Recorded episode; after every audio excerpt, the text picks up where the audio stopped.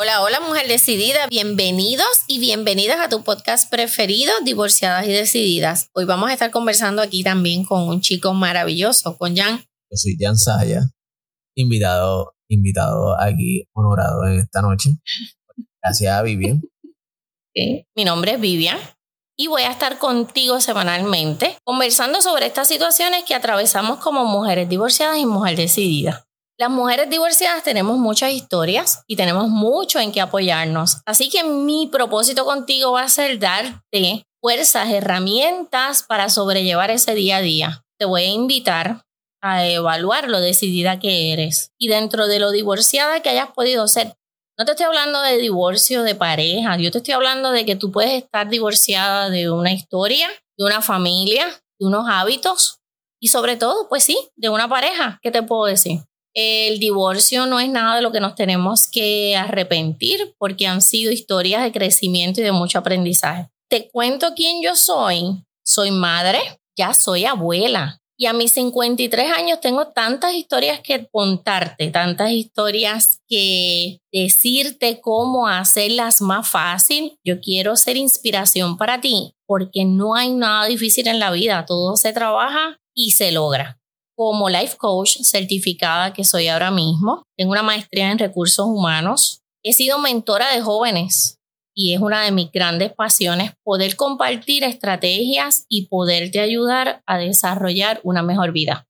Mis motores son mis dos hijas y por supuesto que he sido divorciada con unas historias que ya tú vas a ir descubriendo lo divertidas que han sido en estos últimos 22 años de mi vida. Pero sí me volví a casar y me he casado y soy felizmente casada. Así que no te quites porque vamos a desarrollar toda esa linda amistad entre tú y yo. ¿Está bien?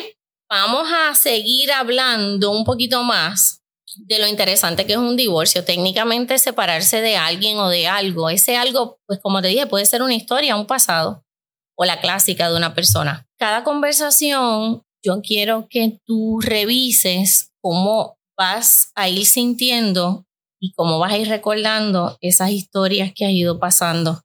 Pues mira, ya que tú eres hombre, yo me imagino que siempre las perspectivas hombre-mujer son bien diferentes, pero muy interesantes. Te quiero dejar saber que yo me casé a los 22 añitos.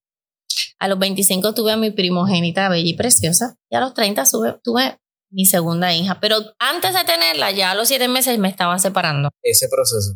Ese proceso de separación fue bien doloroso porque, y esa es parte de las cosas que yo quiero compartir contigo, ese proceso de separación fue bien doloroso. Eh, con siete meses de embarazo, y tú sabes que viene otra niña, pues se da la separación y a las dos semanas de ya haber nacido, me dan unas hemorragias internas que casi pierdo la vida.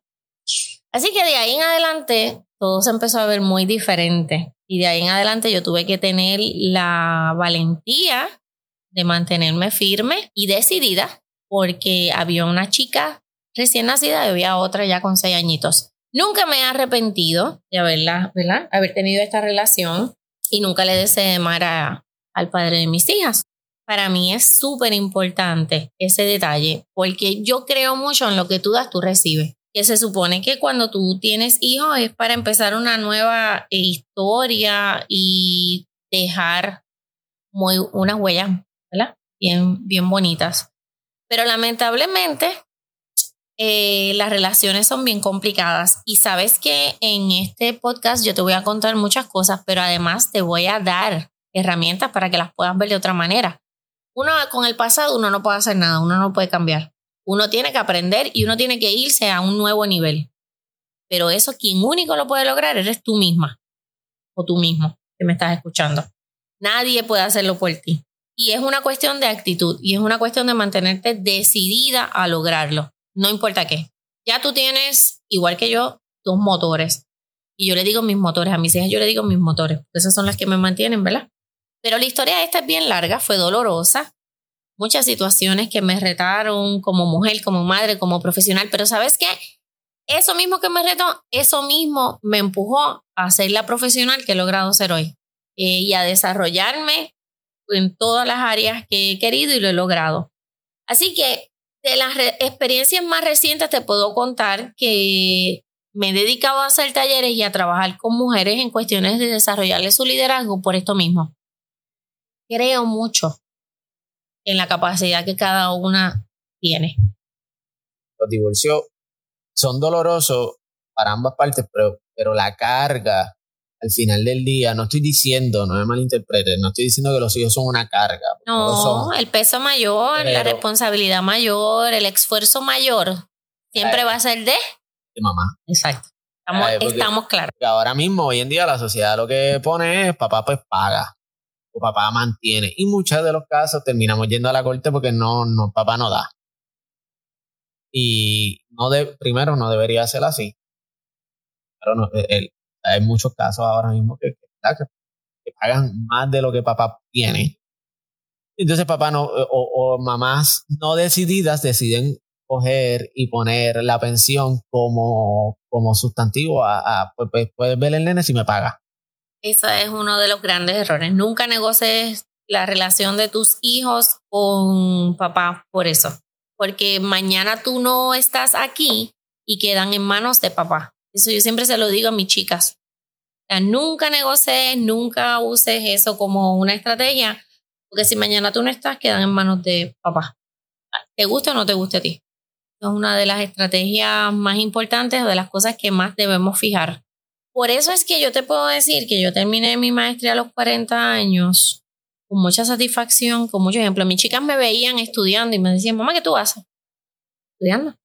Y eso fue ejemplo para ellas también. O sea, si mamá puede con todo lo que hace, pues no había excusas para estudiar y para hacer su escuela intermedia y su escuela superior. Yo quiero que tú sepas que mi compromiso contigo siempre va a ser regalarte momentos para revisar, para crear nuevas posibilidades simplemente por ser mujer. Cada vez que estemos hablando, sea, va a ser de crecimiento para ambas. Y no podemos darnos el lujo de descuidarnos o dejar de ampliar nuestro modelo del mundo. Cada persona a tu alrededor tiene un modelo de mundo. Y cuando tú te juntas con alguien, los modelos son totalmente diferentes y por ahí empieza. Y me, me acuerdo yo, mi primera eh, situación recién casada fue dividir el closet. Se supone que la mujer necesita el closet más grande porque tienen más cosas, pero los hombres, o en ese caso, ¿verdad? Con quien yo me acababa de casar, quería su closet, quería el closet más grande. Así que los modelos del mundo influyen mucho y lo que para ti es correcto o para lo que para ti es normal en tu casa, para mí no lo va a ser. Y muchos divorcios se dan simplemente porque los modelos nunca se llegaron a entender y nunca se llegaron a estudiar, nunca se llegaron a ver. Pero eso es culpa, eso es culpa, ahí yo, ahí yo entiendo que es culpa de ambas partes. Porque si tú no, si no todo puede ser ahí machete, machete, machete. No puedes decir, yo quiero la casa organizada todo, todo el tiempo y esperar que la otra persona que trabaje, que haga lo suyo, este, deje de hacerlo todo para poder atender a la casa mientras tú que eres la que lo está demandando. A mí me llegaron a pedir, yo trabajando full, a mí me llegaron a pedir una vez que querían un pantalón, había 16 pantalones de Londres, pero querían el pantalón que estaba en el hamper para ponérselo mañana para que lo lavara y lo planchara hoy. ¿Te volviste loco? en ese caso, en ese caso, yo he aprendido, ya a mi corte he aprendido varias cosas en las cuales meter la mano y no meter la mano. Y en eso estaría jugando. Bueno, yo te estoy hablando de hace cuántos añitos atrás. 23, 24 añitos atrás. hay que trabajar. Los dos hay que trabajar. Ahora. Y es que actualmente esa es la norma. Ahora, no importa lo que tú quieras hacer, quieres crear algo, tú quieres crear tu compañía, tú quieres crear, quieres vender, tienes que hacer algo. Y he sido afortunado que mi esposo pues decidió crear su propia compañía de, de, de Arts and Craft, que va excelente. Esa es la actitud correcta. Y yo la apoyo 100%. Ahora, si ella no, si ella hubiera decidido no trabajar, no tratar de crear algo, pues tampoco es que yo le iba a decir, métete en una oficina y no, pues yo trabajo, yo trato de crear lo mío, so yo quiero que ella también y que nuestras hijas aprendan y emulen la creatividad. En mi casa la creatividad es bien importante. En mi casa se le enseña a, a que no hay un no, de que tú lo puedes. Los niños aprenden como tú haces, no como tú dices que hagan. Ese es el secreto. Y el otro secreto, como te acabo de decir, la actitud correcta, uno de mis eslogan preferidos, ¿verdad? La actitud correcta es la llave perfecta. Eh, la actitud lo es todo en la vida. Y esa frase es creada y es, es la que me dio soporte por mucho tiempo, por muchos años y todavía me mantiene.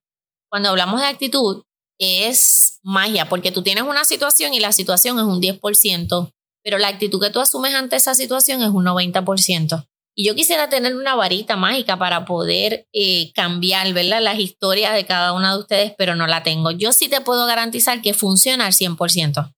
La vida es una cuestión de actitud. Por eso quiero que lo manejes y te acuerdes de cada momento donde tú te levantas arrastrando los pies y tú dices, mi día va a estar bien jodido.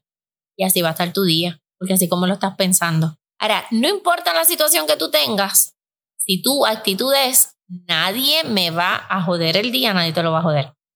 Porque esa es tu actitud. Eso es bien Eso es todo, eso es magia.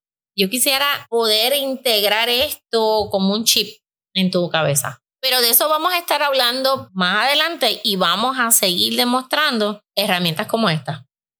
La meta que tengas tú la vas a lograr y sabes que voy a estar contigo. Eres una mujer decidida, con altas y bajas, pero decidida. Si mi historia se parece en algo a la tuya, usa el poder de tu mente para mantenerte en el aquí y en el ahora. Te pido que no desesperes pensando en asuntos que no han pasado y tampoco dejes de aprender de los que sí ya pasaron. Quiero demostrarte que no hay límites, que aún desde el dolor logramos cosas maravillosas, como te dije hace un momento. La llave perfecta se llama actitud correcta.